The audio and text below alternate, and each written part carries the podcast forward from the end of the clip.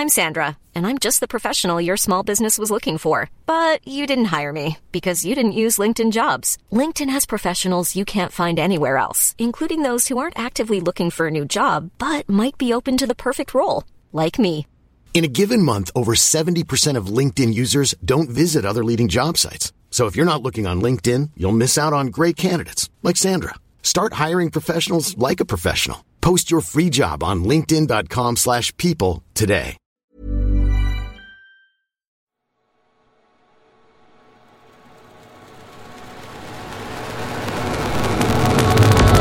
Alternative football. Qu'est-ce que tu fais là Euh, là, écoute, je suis en train de préparer mon équipe euh, Sorar pour la Game Week de ce week-end. L'équipe Sorar Ouais, Sorar C'est quoi ça Tu connais pas Sorar Non. Écoute, Sorar, en fait, c'est la rencontre des NFT et de la, des jeux de fantasy Hmm euh, à la sauce football. Et figure-toi que c'est une boîte française et c'est bien, bien cool. Mais je connais rien du tout à NFT. Euh, bah écoute, euh, c'est intéressant d'ailleurs ça comme sujet. Et plutôt que je t'en parle moi, Ouais je pense que ce serait encore mieux que eux- eux viennent nous en parler du phénomène. Oh bah écoute, bingo. hein. Ouais. Bah écoute, euh, je peux contacter Thibaut Prédhomme, c'est leur chief of staff et head of operation. Et ils peuvent, peuvent venir nous parler un peu des NFT. De, Il va éclairer mes lanternes. Ouais. Let's Allez. go, allons-y. C'est parti. Alternative football. Alternative football. Alternative football. Beaucoup en parlent, On parlera de l'effectif, de la gestion de l'effectif. Comment ils jouent les deux contre les gars mais peu le connaissent vraiment. Parce que tu sais que malheureusement, il n'y a pas que le foot dans la vie. Alternative football. Alternative football. Le podcast hors terrain de sous-foot, présenté par Édouard Cissé et Mathieu Lille-Palette. Salut à tous, bienvenue pour ce nouveau numéro d'Alternative Football. Et c'est Thibaut Prédhomme qui va nous apprendre beaucoup de choses aujourd'hui. Salut Thibaut. Salut Matt, salut Edouard. Salut Thibaut. Ravi d'être ici. Mais écoute, euh, on est très content de t'avoir. La tradition ici, c'est que je vais pas te demander de te présenter toi. On va te découvrir euh, au fil des, des questions qu'on va égrener. Et donc, on va mettre les pieds dans le plat tout de suite et, et rentrer avec euh, notre sujet. Alors, on avait reçu la saison dernière Nicolas Amarer, qui est le CEO de Team Vitality. On lui avait posé une question un peu provocante en lui demandant si le e-foot allait remplacer le, le vrai foot. La question que je te pose aujourd'hui, elle est un peu dans le même ton. L'avenir de l'expérience foot est-elle 100% numérique Sujet philosophique pour commencer, c'est super. C'est- Euh, la patte alternative football. Bah, c'est balèze. J'ai pas tout compris à la question, donc. Euh... On va rentrer dans la granularité après, comme ah, j'aime à le dire. On va la faire ensemble parce que j'ai pas. Euh, non, euh, est-ce qu'elle est 100% euh, digitale C'est ça en gros? Euh, Alors, je me permets simplement de, te couper tout de suite. J'ai cette fâcheuse tendance, c'est que comme toi, moi, je dis digital, mais euh, il y a une mouvance en ce moment qui dit que digital en français ne peut pas être employé pour euh, digital en anglais parce qu'on dit numérique en français. Mais bon, passons. C'était c'était le. très bien. Non, mais t'as raison de le- corriger sur le français c'était le- aussi. C'est important. On va essayer de pas Bah. faire d'anglicisme. Écoute, en général, c'est moi qu'on reprend, donc c'est pour ça que je me suis permis de le faire. Thibaut, ça m'a fait beaucoup de bien. Euh, non, je, je plaisante, bien sûr. C'était le petit, le petit instant Bernard Pivot, mais je te laisse la parole, pardon. Euh, écoute, je pense que euh, il y a une tendance de fond dans le football et dans la société, c'est que effectivement notre consommation est de plus en plus orientée vers le contenu digital. Donc ça se voit dans les usages, il y a de moins en moins de magazines, de journaux qui sont achetés, plus en plus de contenu qui est consommé en ligne. Euh, donc forcément, d'une certaine manière, ça se retrouve aussi dans la façon dont les gens vont consommer le sport. Euh, maintenant, je pense que la connexion qui se crée entre les footballeurs, les fans, reste une connexion qui est entre guillemets un peu charnelle. On a besoin de les voir, on a besoin de temps en temps d'aller au stade, on a besoin de vivre des, des sensations. Tu l'as vu pendant le Covid? Ouais. Il n'y avait pas d'ambiance dans les stades. L'expérience, elle n'était pas pareille. Les gens consommaient plus le foot de la même façon. Les gens profitaient plus de des matchs de la même façon. Donc, je pense que il y aura toujours ce rapport euh, direct entre les joueurs, euh, les fans et le sport de manière générale. On aura besoin d'aller au stade, on aura besoin de vivre le football. Maintenant, c'est vrai que les gens euh, ont moins tendance à regarder un match de 0 à 90 minutes sans faire autre chose. Donc ça, il faut en avoir conscience, c'est une première tendance. Ensuite, il y a d'autres choses. Le sport lui-même est en train d'évoluer. On se rend compte que dans le foot, dans le tennis, dans le foot US, tu arrives un peu à un virage parce que tu as des énormes légendes du sport qui vont toutes partir en même temps. Donc les détenteurs de droits aujourd'hui, ils se disent, OK, comment est-ce qu'on arrive finalement à garder les gens aussi concernés alors que des légendes qui rassemblent des millions de personnes, des centaines de millions même sur les réseaux sociaux, sont en train de partir du sport. Euh, tous les produits digitaux qui se construisent aujourd'hui autour du football sont un moyen de recréer cette connexion ou de construire une nouvelle connexion. Et donc là, c'est le lien euh, avec Sorar, par exemple, Mhm. qui, dans cette dynamique, essaie de créer une connexion différente entre le fan et euh, les joueurs, les clubs, le sport. Mais d'ailleurs, c'est de la fantasy football. Ouais. C'est ça. hein. Donc, je quand j'ai bossé le sujet, j'ai, vu ça, fantasy football. C'est-à-dire, t'as vraiment l'impression que le fan, il peut interagir, il peut créer son équipe. Euh, c'est vraiment, euh, il participe au football en fin de compte. Ouais, bah, en fait, tout l'intérêt du fantasy football, c'est qu'au final, c'est basé sur ce qui se passe dans la vie réelle, dans le football. Donc, si tu veux, euh, entre guillemets, euh, être un bon joueur de fantasy football, tu es obligé, un, de comprendre le football, deux, te renseigner sur le football, de suivre le calendrier, de voir qui est blessé, de voir qui joue contre qui, à quel poste, etc., etc. C'est que le fan, de, maintenant, il devient acteur quelque part. Il est Ouais. plus spectateur. Il veut plus être spectateur. De plus en plus, le fan qui historiquement était au bistrot et discutait avec ses potes de euh, non mais Deschamps il devrait mettre un tel, un tel, un tel, bah voilà, aujourd'hui il prend les commandes, Ouais. il crée un compte Ouais. sur des produits comme Sorar ou d'autres, et voilà, c'est comme ça qu'il interagit avec les joueurs, avec les clubs, avec le sport. La, la vraie différence, je pense, par rapport à l'expérience de gaming que tu avais avant, c'est qu'avant, ton gaming il était 100% virtuel. Tu jouais à FIFA, il y avait rien de vrai. Tu jouais à Football Manager, il y avait rien de vrai. La différence avec le fantasy football, c'est que là, pour le coup, c'est ce qui se passe sur le terrain. C'est ta vraie connaissance de la performance des mecs euh, sur euh, sur une saison, sur un match, etc., qui va faire que tu es bon ou pas. Et euh, et ça, effectivement, je te rejoins. C'est assez immersif. C'est-à-dire que euh, être très fort à FIFA, c'est bien, mais c'est absolument pas garant de ta connaissance en football. Être un bon manager en fantasy football, ça veut dire que tu sais euh, déjà t'as compris le jeu, c'est-à-dire que tu sais comment les joueurs qui qui euh, qui te permettent de gagner des points et tu suis le championnat parce que tu sais quand est-ce qu'il faut les mettre, les remplacer, euh, tu tu regardes les dynamiques d'équipe et, et tu joues avec ça. Et D'ailleurs, ça effectivement c'est c'est c'est assez neuf dans le gaming. d'ailleurs, tu peux nous expliquer un peu le fonctionnement de Sorar Ouais, ouais. C'est, c'est, c'est le bon moment euh, d'introduire Sorar. Donc Sorar aujourd'hui, c'est, euh, c'est deux choses. Nous, ce qu'on fait, c'est qu'on construit des cartes digitales qui sont donc des NFT, des tokens non fongibles en français. Euh, non fongibles voulant dire dans ce cas-là qu'une carte n'est pas la même qu'une autre et donc ne peuvent pas s'échanger, à l'inverse de l'argent qui lui est fongible. Un billet est un billet et s'échange avec n'importe quel autre billet. Et, pour faire ces cartes, en fait, nous, ce qu'on fait, c'est qu'on a des partenariats avec les gens qui euh, détiennent les droits, en fait, des joueurs, des marques, etc. Donc, en l'occurrence, soit des clubs, soit des ligues directement. Et on vend ces cartes sur une plateforme qui est similaire, en fait, à eBay, où euh, tu, tu crées un compte en ligne et tu commences euh, bah, à acheter des cartes, tout simplement. Et, et en fait, quand, on quand les fondateurs, donc Nicolas Julia et Adrien Montfort, ont réfléchi à, comment est-ce que cette technologie NFT pouvait impacter la, l'expérience autour de la collection, euh, on s'est dit, OK, si on crée des objets digitaux rares en ligne, comment est-ce qu'on fait en sorte en fait de leur donner plus? Parce que euh, quand tu regardais euh, historiquement comment est-ce que ça fonctionnait dans le monde physique, t'achetais un album Panini par exemple, tu commençais à coller les vignettes, et une fois que tu avais fini l'album, bah, globalement, ton expérience en tant que, en tant que fan, elle s'arrêtait. Tiroir, ouais. Ouais, l'album il est fini, Ouais. tiroir, grenier, perdu, peu importe.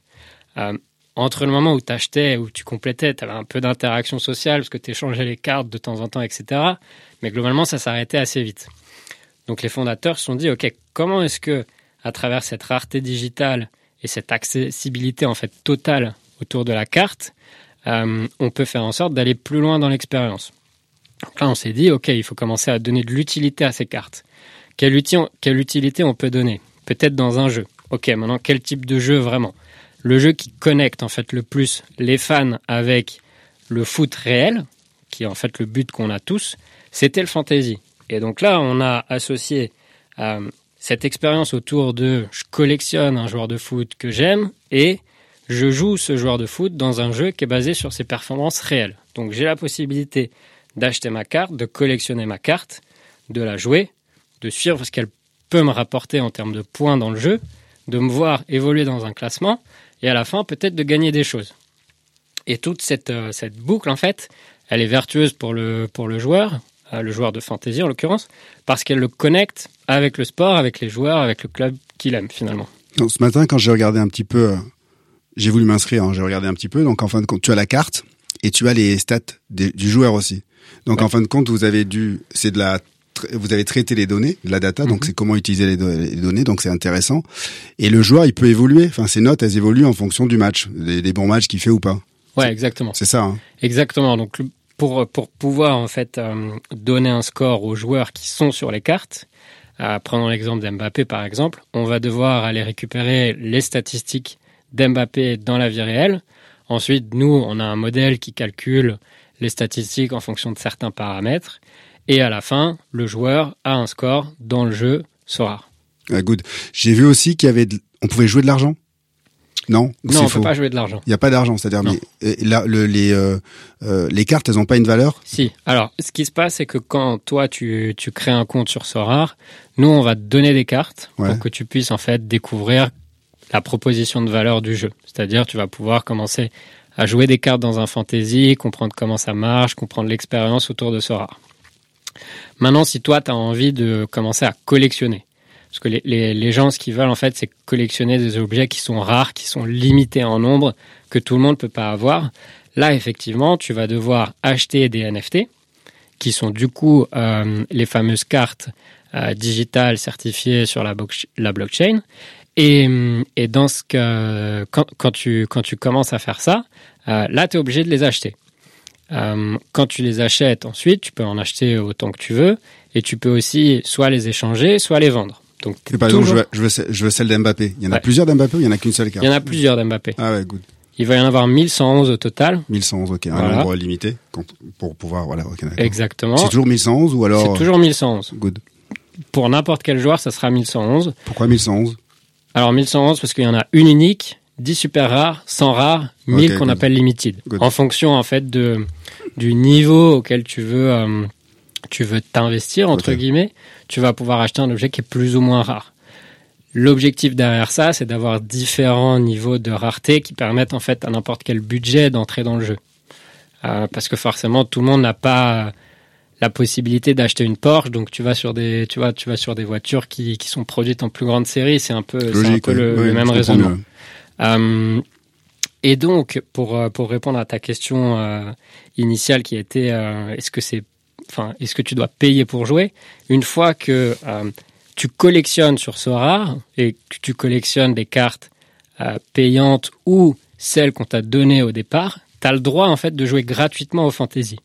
C'est-à-dire que tu vas pouvoir profiter de l'expérience Sora qui est j'ai des cartes, je les joue dans le jeu, je peux être classé en fonction de mes performances et de mes qualités de manager et je peux gagner des choses. Donc ça peut être de l'argent, ça peut être d'autres cartes, ça peut être des expériences comme euh, un match de foot, une rencontre avec un joueur, peu importe.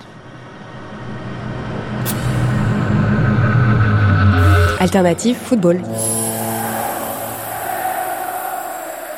Je vois quand même une vraie similitude avec euh, FUT. Euh, T'as mentionné Panini tout Ouais. à l'heure euh, euh, spontanément. Panini, FUT, euh, voilà, j'ai l'impression que si on regarde vraiment de loin euh, euh, le, le- la partie euh, euh, la partie visible de l'iceberg, on dit bah ouais c'est la rencontre de FUT et, euh, et Panini. Mais ce que tu nous expliques depuis tout à l'heure, ce serait un peu réducteur de simplement parler de ça. C'est-à-dire que c'est effectivement il y a des similitudes, mais l'expérience Fantasy League, c'est ça qui permet l'engagement avec le fan, plutôt que simplement le côté je collecte et j'ai des cartes de différentes valeurs. Ouais, je, je pense que si on devait le, le vulgariser avec, euh, avec des produits existants, Sorar, ça serait plutôt le rapprochement entre Panini d'un côté et MPG de l'autre. Parce que. MPG arrive quand même à MPG, c'est quoi, les gars? Mon Petit Gazon Ok. en France. Tu sais, le, jeu Ouais, ouais. euh, sur... Mon petit gazon, je connaissais, j'ai entendu, mais MPG, excusez-moi, je savais pas. Excusez-moi, les gars. T- ça fait quand même partie maintenant de, Du, du, du, euh, du jargon. et du jargon. ouais. Voilà, Ouais, vous m'apprenez des choses. On apprend à Ouais. tout âge. Fais gaffe, on- ils vont créer un bonus Edouard Cissé. euh, oui, oui, je- je sais, je sais. C'est vrai en plus. Euh, et, et donc c'est hum, pour en revenir à ce que tu disais sur euh, sur foot, je pense que les différences principales entre entre foot et Sorar par exemple, c'est que première chose importante sur Sorar, tu sais ce que tu achètes. Ouais. ce qui est très important pour nous parce T'as que pas ce côté pack surprise. euh, Voilà. je ouais. nous c'est c'est pas notre modèle. Nous, on te vend un objet de collection. Donc, euh, euh, conceptuellement, c'est compliqué de te dire, tiens, achète un objet de collection surprise. C'est ça, ça a pas vraiment de sens pour nous. Et ensuite, euh, nous, ce qui nous intéresse, c'est de créer une connexion particulière entre le joueur qui est sur la carte, le football, donc ses performances, son club, euh, les matchs. Et, hum, et du coup, on n'est pas du tout dans la simulation en fait. Hmm. C'est c'est toujours basé sur le vrai foot. Sur le réel. Et, et c'est le réel qui crée la connexion et l'engagement entre les fans, le jeu, la saison. Euh, et c'est pourquoi les, les, les détenteurs de droits en fait nous, nous cèdent ces licences, c'est que notre proposition de valeur, c'est ça en fait. D'accord. Euh, Il y a, euh, je, je reste un petit peu sur la sur la fantasy, le côté fantasy league avant d'ouvrir. La fantasy league, historiquement, ça a beaucoup euh, existé aux États-Unis. La raison étant que, à part dans quelques États euh, très spécifiques et dans lesquels tu pouvais pas parier sur le sport, donc c'était un, une manière d'engager quand même euh, et de jouer autour du sport.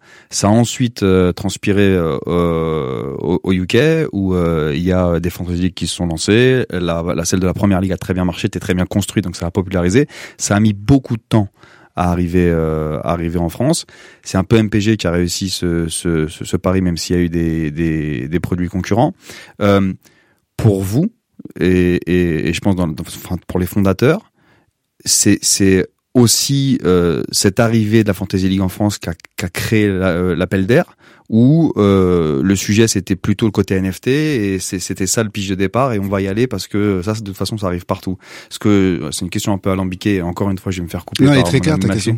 Merci Edouard. Non, il, est- il a compris. Euh, hein. Non mais euh, je pense, mais même moi des fois je me comprends pas. Donc euh, l'impulsion, elle est, elle est générée par le développement euh, des NFT ou elle est générée par une maturité de marché autour de la fantasy league et du gaming en France? Un petit peu des deux. Je pense qu'il y a trois tendances sous-jacentes. Il y a premièrement, il y a une technologie qui émerge il y a trois ans environ, qui permet de créer de la rareté digitale. Et en tant qu'être humain, on a toujours collectionné, que ce soit des objets physiques ou autre chose. Donc on se dit, bah tiens, s'il y a quelque chose qui permet de faire de la rareté digitale, potentiellement il peut y avoir un intérêt euh, pour collectionner ces objets-là. Euh, c'est ça la genèse de, de la réflexion autour de qu'est-ce qu'on peut collectionner.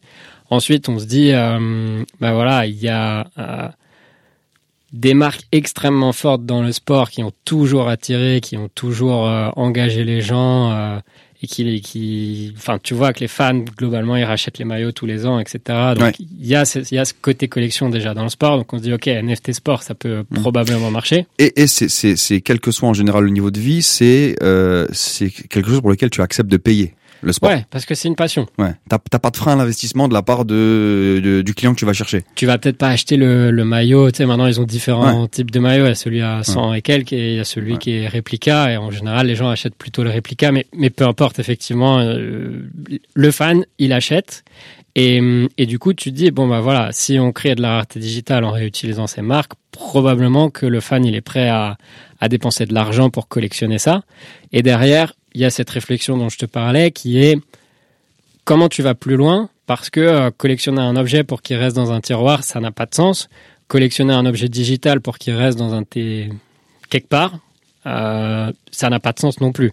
Donc, quand tu vois que le fantasy permet d'engager les gens tout au long d'une saison, qui est quand même un des challenges, et ça donc troisième raison de, de toutes les ligues et tous les clubs et globalement tous les joueurs aujourd'hui, bah tu te dis, euh, ok, c'est le produit parfait en fait.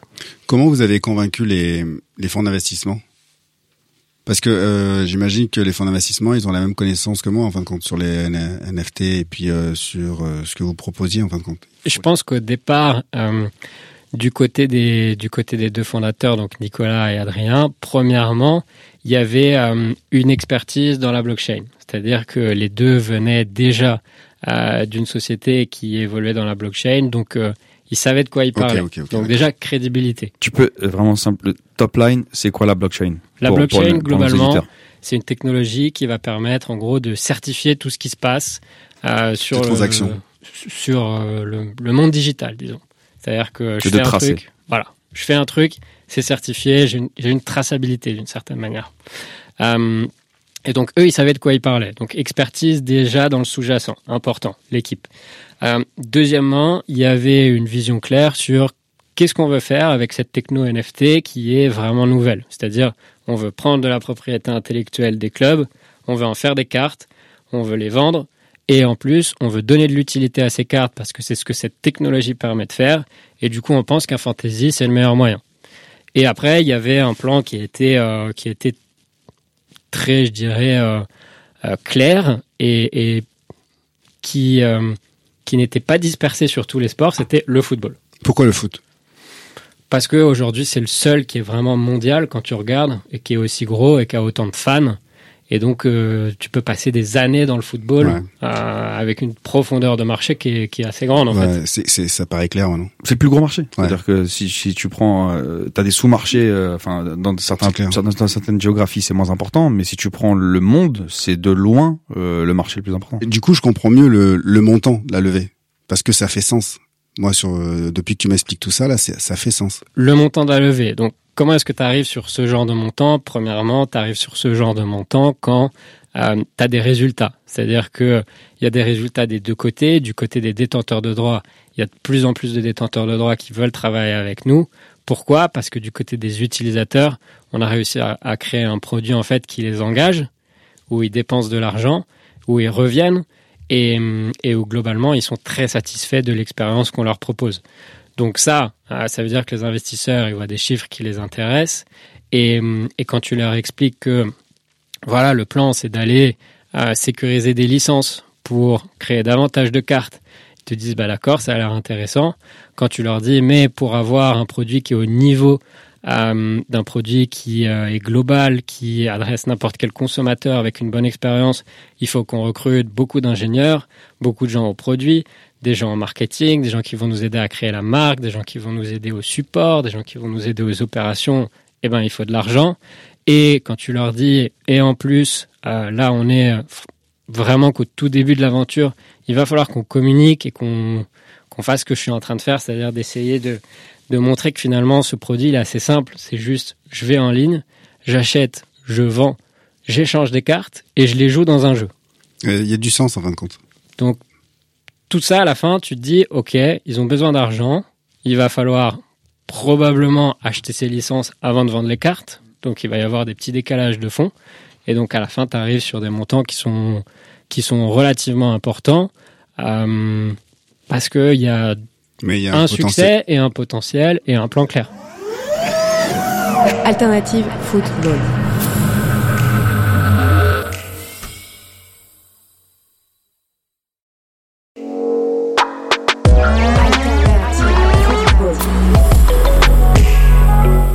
Alors, Sorar, j'ai lu là, il y a quelques temps, il y a une histoire avec soit l'Atlético de Madrid ou alors soit la Liga. Non, c'est, ou c'est, c'est pas ça? Non, c'est pas ça? Bah, vous avez un deal avec la Liga, si On je me a un trompe deal pas. avec Ouais, la alors Liga, la ouais. Liga, et ça veut dire quoi? C'est quoi ce deal? C'est pourquoi? C'est juste pour faire connaître? C'est du marketing, c'est ça? Non, le deal avec la Liga, en fait, c'est qu'on a, nous, on a sécurisé les droits de la Liga Ouais. pour pouvoir faire leur carte NFT. Ah, ok, d'accord, ok. à l'échelle en fait de la Liga. Donc quand tu passes un deal, en fait l'intérêt de passer un deal avec une ligue, c'est que d'un coup tu signes euh, tous les clubs en même temps. Nous le challenge qu'on a eu au début, c'était euh, convaincre. Donc convaincre directement euh, l'organisme qui représente les 20, les 20 clubs, qui est garant de ce qui va se passer derrière, c'était un très gros challenge. Donc au départ, c'est vrai qu'on a eu tendance à approcher plutôt les clubs pour pouvoir, entre guillemets, prouver les uns après les autres qu'en fait, on délivrait de la, valeur pour les clubs, qu'on euh, remplissait la promesse qu'on leur faisait qui était de connecter euh, les fans avec ces cartes, avec ces clubs et de leur offrir une source de revenus supplémentaire. Et à partir du moment où ils ont pu constater qu'en fait, on, on, bah, on réalisait ce qu'on disait, bon, bah voilà, la discussion a été facilitée. Et le premier club ou la première ligue, c'était, c'était quoi? Le premier on, club. on dit qu'on n'oublie jamais le premier, Le la première premier fois. club, je l'ai oublié parce que moi, j'étais pas là pour le signer. Mais la première ligue, si je dis pas de bêtises, c'était la Jupiler en Belgique. Ah ouais? Ouais. Même pas la. Et on a la, on a la ligue française. Euh, Non. Toujours pas? Toujours pas. Ah ben donc on va en discuter alors. Mais il y a le grand Paris Saint-Germain, donc. euh. Ouais, donc c'est Paris qui joue le rôle de, de, de, de locomotive. On espère. Et, Comme la, et pourquoi la, la FP elle veut pas? Faut leur demander. C'est vrai? Non, mais je, inviter alors, Vincent, je- alors, je- Vincent je- Labrune. Je, je suis, enfin, je suis absolument pas le porte-parole de la LFP, mais j'imagine que des discussions, enfin, des discussions qui sont longues. Euh, euh, et, euh, On va suis l'envoyer, ce podcast. On va envoyer le lien du podcast, euh, la directement à, à Vincent Vincent Labrune, tu, tu, tu, euh, tu, tu t'en charges. Non, mais Ouais. pour le coup, la Jupiler, je, suis- je suis pas étonné hein, pour bien les connaître. C'est une ligue de, de, de, de cette taille-là qui est un challenger. Ils ont beaucoup de flexi- flexibilité pardon pour euh, pour euh, tenter ces ces coups-là. Et euh, Leander euh, Montbalu qui, qui est le chief commercial officer qui qui je pense est quelqu'un qui a discuté beaucoup avec vous, euh, il est à la recherche euh, de, de, de, de, développement et de clés pour pouvoir un petit peu un petit peu populariser la ligue belge au-delà des frontières de la Belgique. Et je suis pas surpris que c'est un des premiers à tenter l'aventure parce qu'ils sont très orientés digital et, et, et ils sont assez ambitieux. Donc euh, non c'est pas une, c'est pas une, une surprise. Et la première carte qui a été euh, qui a été euh, euh, mise à disposition Est-ce que est-ce qu'il y a une valeur différente pour cette carte-là? Est-ce que euh, vous, vous avez créé un produit spécifique? C'est la première carte mise sur la sur la plateforme de Sorar, donc elle a une valeur symbolique, non? Non, je saurais pas te dire quelle était la première carte, mais en revanche, chaque saison, enfin, t'as toujours le numéro de série 1 sur. Oui, c'est ça. Et celle-là, j'imagine que forcément, elle a. Et celle-là, en général, effectivement, les collectionneurs sont très intéressés à l'idée de. Et comment elle est définie? C'est le ballon d'or? Non, rien à voir? Non, non, non. Non, tu sais, chaque joueur, en fait, il a sa carte euh, Ah, 1 d'accord. sur X, 1 1 sur X, d'accord, ok. Et, du coup, celle-ci, en général, euh, tu vois, si, si Elle je suis fan de, toi, je vais essayer de l'avoir. D'accord. Et tu l'as que- toujours pas, ça veut dire. Oh, je suis pas dans le jeu, ça veut dire. Non, la tienne, je l'ai toujours pas. On n'a pas les données. Edouard. Elles sont Non, mortes. mais je, je trouve que c'est- très cher de récupérer euh, les droits d'image des droits de Ouais, puis ça beaucoup de temps aussi. Comment vous fonctionnez euh, à Sora? Vous êtes combien? Comment euh, ça bosse? Vous avez un bureau euh, Vous êtes en remote euh, T'es à la Alors, campagne euh, Comment ça se passe? Ils ont ils ont pas un bureau, ils ont un bureau. Oui, voilà, mais bon, je, voulais, Je te laisse- je te laisse en parler, mais avec, euh, euh, m'en parle un peu. J'ai eu la chance de pouvoir le visiter lundi dernier euh, dans le cadre de, Ah. mes, de mes fonctions. Ah ouais, j'ai pas été Euh, invité. grave. euh, et euh, et euh, il y a un terrain, un petit terrain de, de compte 2, il y a un petit jeu de la barre quand tu arrives que j'ai brillamment réussi, je tiens à le signaler. Qu'il Et a Thibaut- brillamment réussi, Et ouais. Thibaut peut en signaler. Premier coup. C'est comme ça d'ailleurs que- qu'il est venu. Au départ, c'était. C'est ça. Si, sûr si- vienne. voilà, si, si, pas le si, je laissais pas le jeu de la barre, il venait, il venait pas sur le podcast.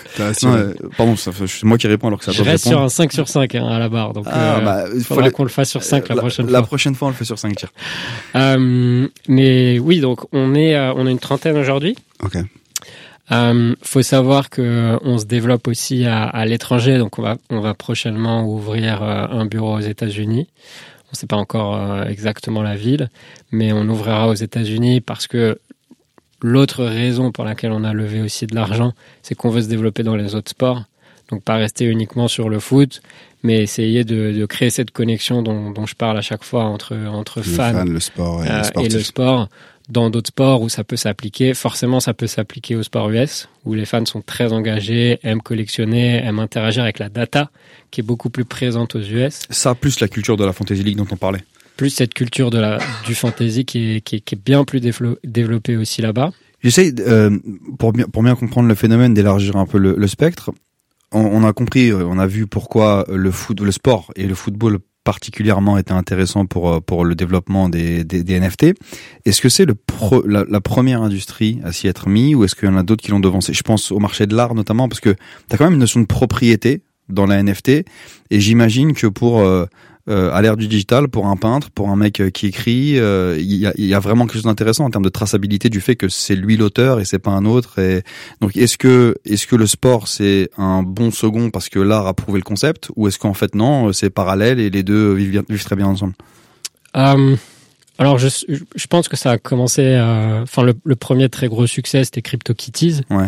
C'était, tu sais, ces fameux euh, petits chats euh, digitaux que les gens euh, s'amusaient à collectionner, Mm. échanger, etc. Et ensuite, en fait, je pense que le raisonnement qu'ont eu les gens qui se sont intéressés à cette technologie, c'est finalement qu'est-ce que les gens aiment collectionner? Donc effectivement, il va y avoir des créations qui, qui, qui sont faites par des artistes, euh, soit des peintres, soit peu importe en fait. Et euh, il y a des marques fortes. Donc, euh, euh, effectivement, des, objets digitaux qui vont utiliser ces marques euh, d'organisations sportives ou de joueurs directement, ça intéresse. Des objets digitaux qui vont pouvoir utiliser d'autres types de marques, les plus connues, celles qu'on porte aujourd'hui, potentiellement, ça pourrait intéresser. Et je pense que le marché va continuer à se développer parce que les applications sont multiples en fait. NFT d'un côté ou, même blockchain au sens un peu plus large. J'ai l'impression que le succès, il est derrière le fait qu'on enlève cette barrière qui fait un petit peu peur de la tech et de la crypto et on dit non, non, mais en fait, c'est un jeu, les gars. Casser le challenge de euh, NFT égale complexité, et ça, c'est c'est- c'est évidemment très important. Euh, après, comme tu l'as dit, je pense que quand tu arrives sur Sorare, tu te rends compte en fait de euh, du fait que le NFT est juste le moyen et pas la fin. Et pas la fin. ouais. Euh, tu arrives sur Sorare, c'est globalement comme sur eBay, tu as une place de marché, tu vois une carte, tu peux cliquer sur euh, enchère, acheter, tu peux mettre ta carte bleue, tu même pas besoin d'avoir de crypto, tu as réussi à acheter un NFT sans avoir euh, d'Ether sur un, un wallet. Mm. Derrière, tu es propriétaire de ta carte, tu la joues. Et si tu veux l'échanger ou la revendre, tu peux. Mm. Donc finalement, c'est... Mais c'est ça, Est-ce qu'elle peut prendre de la valeur cette ta carte en fonction des performances du donc du coup du, du joueur dans la vraie vie Est-ce que c'est possible ça? Il y, y a plein de choses qui peuvent faire que la carte va, va, va évoluer Ouais. en termes de valeur. Euh, quand tu prends un joueur comme euh, Memphis Depay, par exemple, Le fait qu'il soit transféré au Barça, il fait- marque, performe, voilà, bam. le- alors c'est marrant, c'est un bon exemple parce que tu vois qu'il est à Lyon euh, et, et c'est un top performeur du championnat et il est transféré au Barça. Ses performances quand même euh, sont moins bonnes en termes de fantaisie Mm. que, que quand il était à Lyon. Euh, mais il est au Barça, du coup sa valeur augmente. Ouais, c'est vrai. Donc il y, a- il y a vraiment plein de choses qui bah, peuvent. il y a des clubs Real, que- Barça, Manchester. Voilà. De suite ta valeur et bam. Ce qui, ce qui, ce qui va, euh, tu sais, à la fin, nous, on fixe pas les prix. Quand on, quand on, quand on met une carte sur, euh, sur le marché, nous Sora, euh, elles sont toutes mises en ligne au même prix. C'est le marché qui fixe le prix. Ce qui fait qu'à la fin, il y a un prix de X, c'est euh, offre contre demande finalement. C'est euh, Ok. moi, je suis un fan, je veux collectionner cette carte et je suis prêt à payer ça.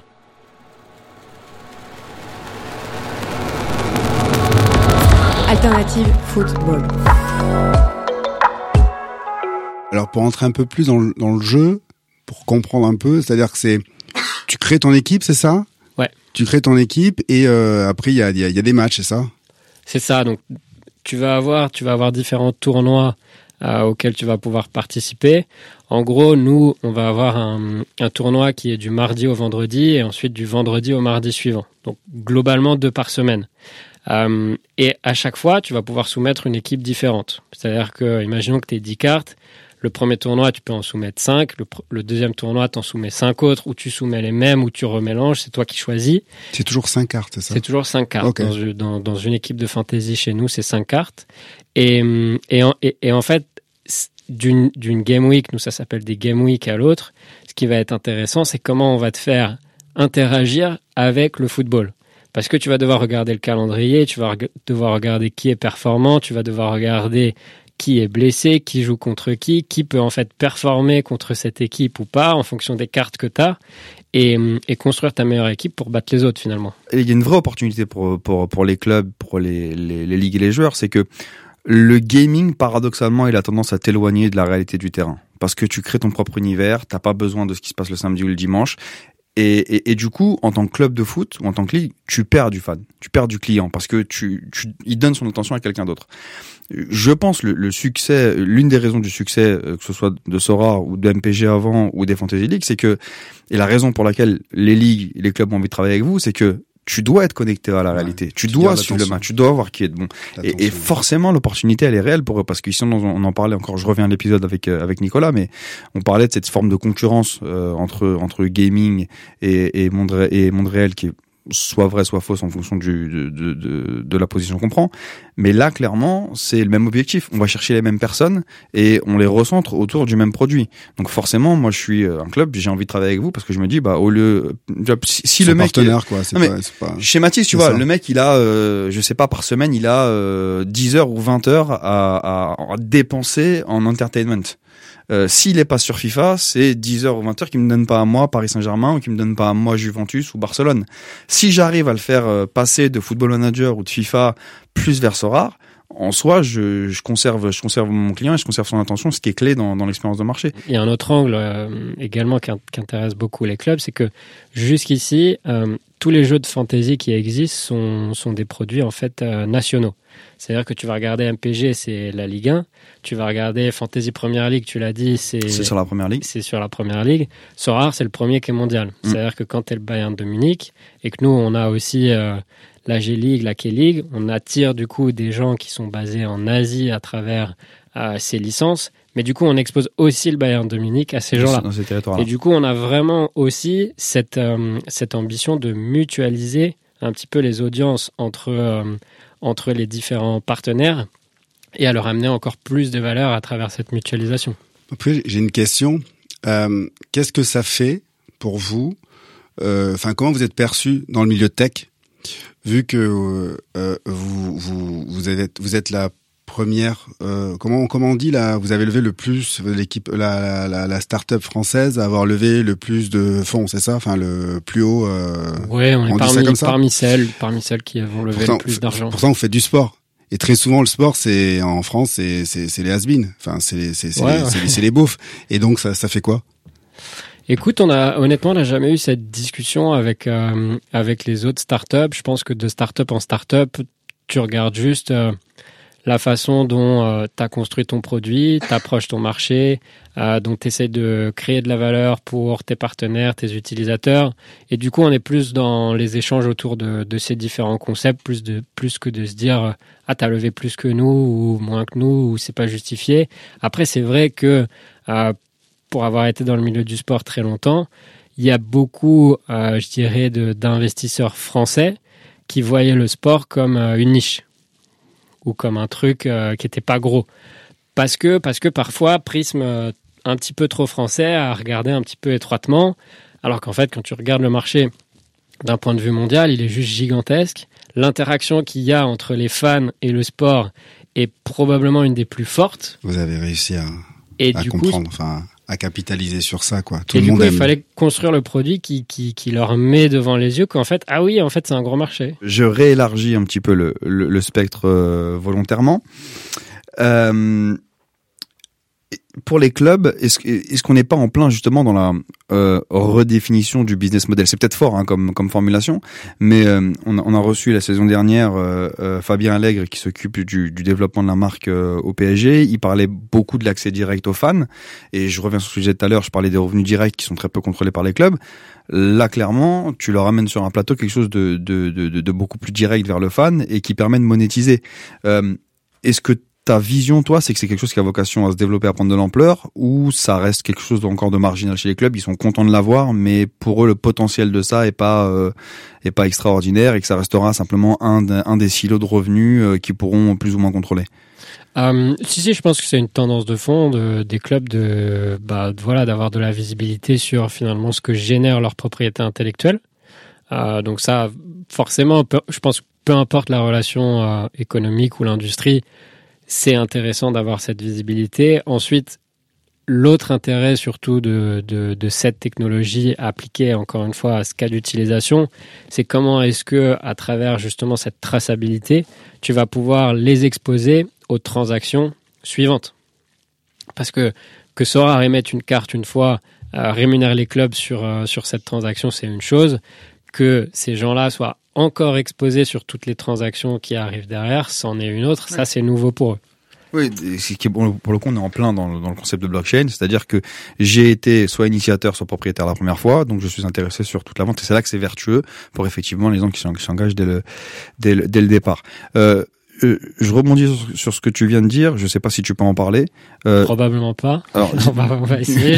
J'anticipe la question, mais vas-y. comment Sora gagne de l'argent du coup? Est-ce que c'est sur chaque transaction, il y a un fee euh, que vous prenez, ou est-ce que le business model est complètement différent? Non, nous aujourd'hui, on gagne de l'argent quand on va émettre la carte pour la première fois. Par la suite, est-ce qu'on va introduire une commission sur toutes les transactions suivantes? Peut-être si le marché le, le- le justifie, s'il y a une raison, etc. C'est un truc auquel on réfléchit. La réflexion est plus sur, euh, à partir du moment où tu as un marché secondaire que tu es responsable d'animer, de faire en sorte que tout se passe bien, etc. À quel moment est-ce que tu introduis une commission pour te rémunérer sur ton rôle de, entre guillemets, facilitateur, euh, sans introduire de friction pour les utilisateurs euh, et, et- et de frustration, parce que l'objectif, c'est encore une fois qu'il y ait un marché secondaire qui soit dynamique pour que euh, toi, Edouard, si tu as une équipe et que tu veux un petit peu la modifier, soit tu puisses échanger avec Mathieu, tu puisses lui vendre ta carte, moi je puisse la racheter, etc.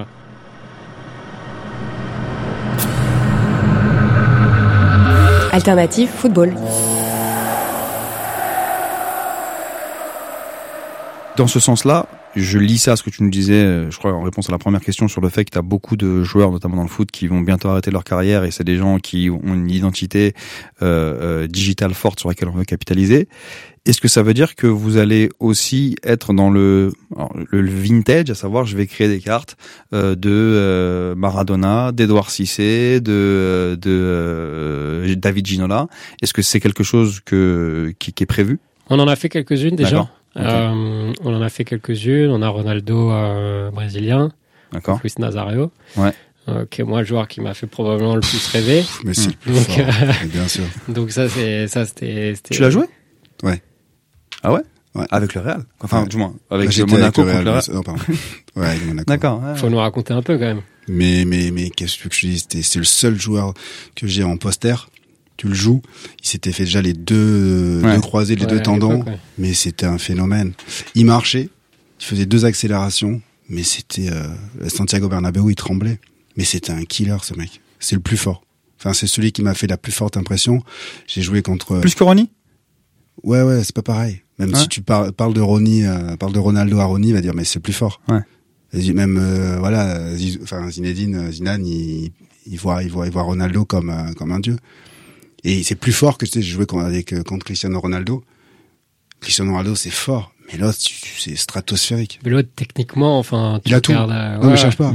Tu le regardes avant ses blessures, c'était n'importe quoi avec Barcelone, avec le PSV, la, la finale du UEFA avec, euh, Bah avec oui, l'Inter. j'étais, quand- j'étais au parc, mais Nesta, mais il a humilié Nesta et pendant tout le temps, je toute ma carrière, je me suis dit que Nesta, il était pas bon, alors qu'en fin de compte, l'autre, c'était, il était stratosphérique. Quand il met cette virgule en pleine course avec ses appuis qui, Ah mais tu, tu vois, je, je, du du coup je prolonge ma question, mais à quel point tu touches les gens quand tu touches Ah, ben là, je pense que je l'achète. Tu vois, bah non, mais c'est ça, tu, vois, par exemple, moi, je, je suis pas sûr que su- super fan, je te le dis honnêtement, je suis pas fan, enfin, j'aime le foot, mais je vais jamais, enfin, mais là, oui, t'es pas t'es pas dans la cible, mais pas au milieu de la cible Sora. Mais là, par contre, écoute-moi bien, mais là, donc c'est un moyen d'attraper Edouard Cissé, d'avoir pas une carte Edouard Cissé, mais une carte. non, euh, mais en le concept, je comprends entièrement, mais tu me parles de Ronaldo, effectivement, je vois ce que ça fait. Euh, une transition relativement naturelle. Tu parlais d'autres sports. Euh, j'ai- bah, l'idée c'est pas de te les faire décliner maintenant, surtout si c'est pas des choses qui sont euh, sur la plateforme.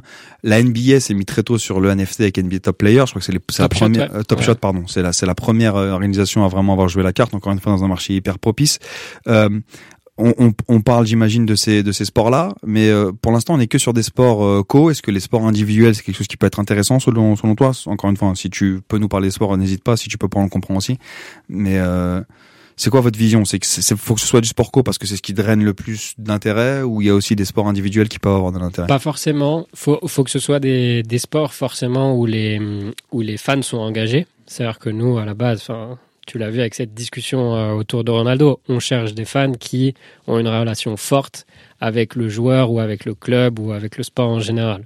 Donc bien évidemment que le football en est un, le football américain c'est aussi le cas, la NBA, le baseball, tous les sports américains, mais il y a aussi des, sports individuels où c'est le cas. Tu prends, tu prends le tennis, les fans de tennis sont très engagés avec les Rafa, avec les Roger, etc. Tu prends des fans de golf aussi, tu prends les gens qui regardent la Formule 1 aussi. Donc ça, ça, ça peut, enfin tu vois, cette, cette ce critère-là, il peut être rempli dans beaucoup de sports. Après, il y a un autre critère qu'on va regarder, c'est vu que nous, on fait pas que un objet de collection, Ouais. dans quelle mesure est-ce qu'on peut créer un jeu de fantasy qui Et est engageant et qui est joué? Et suffisamment régulier aussi. et Ouais, suffisamment ouais. régulier, voilà. Et donc c'est là où parfois tu as des sports qui sont un peu moins évidents que d'autres. Euh, les sports collectifs globalement ont une récurrence qui est assez forte. Certains sports individuels ont une récurrence qui est assez forte, donc ça peut aussi marcher. D'autres un peu moins. Donc c'est plus comme ça qu'on va regarder les différents sports et, hum, et à chaque fois on va se dire où est-ce qu'on a la conviction la plus forte qu'on peut recréer cette connexion entre collection et jeu et entre fans, cartes, club et jeu. Et, et j'imagine que ça, du coup, c'est géospécifique, c'est-à-dire que euh, tu t'intéresses à une partie du monde, tu vas les attaquer. Enfin, je, encore une fois, est-ce que typiquement le soccer, c'est euh, c'est quelque chose que vous allez, euh, enfin, c'est terrible, je, je commence à dire soccer. Soccer. Ah non, mais Euh, oui. Le, le, le, pour comprendre. le non, mais foot, ça- le, MLS, le foot aux- États-Unis, non américain, est-ce que c'est un produit que vous allez essayer de développer aux États-Unis ou pas du tout? On se concentre sur les sports locaux. Je pense euh, Le si cricket si- en Inde.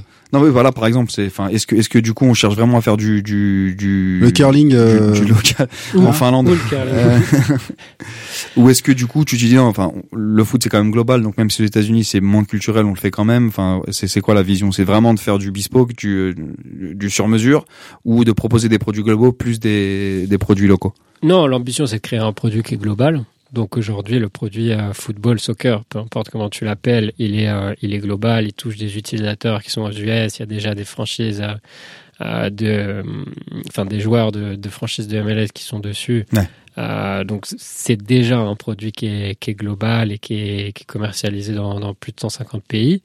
Euh, et ça, ça a vocation à continuer à se développer.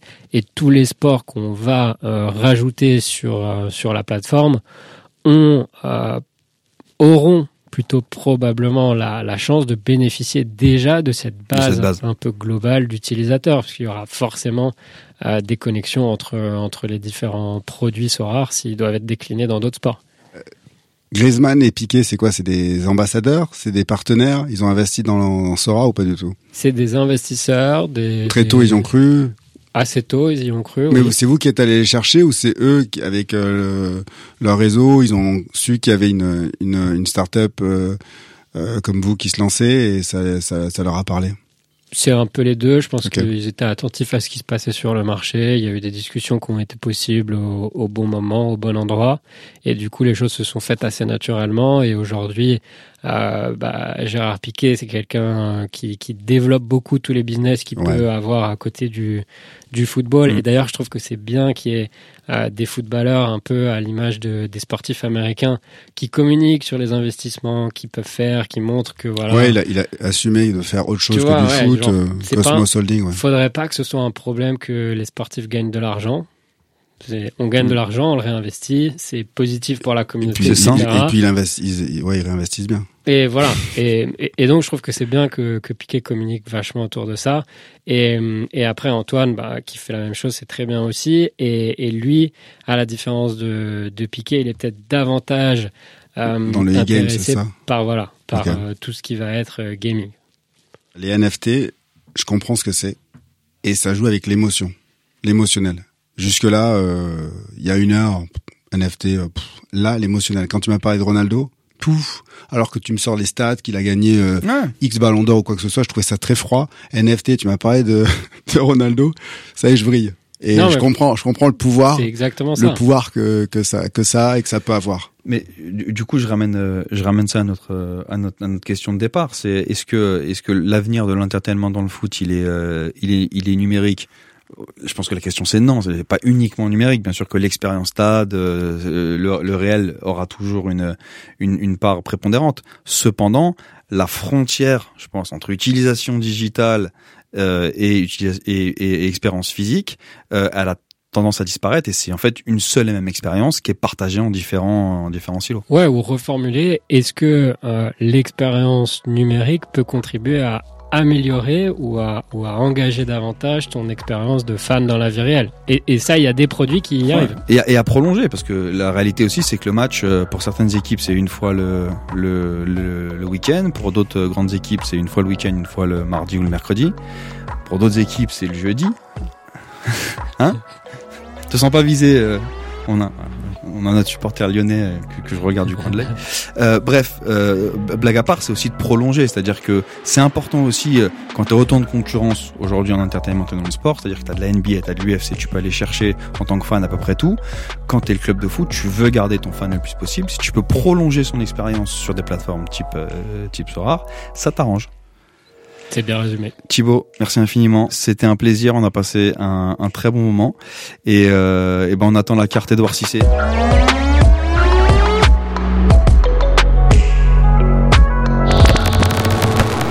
Alternative football. Alternative football. Alternative football. Beaucoup en parlent, l'effectif, de la gestion de l'effectif. Crois-moi, ils jouent les deux contre les gars. Mais peu le connaissent vraiment. Parce que tu sais Alternative football.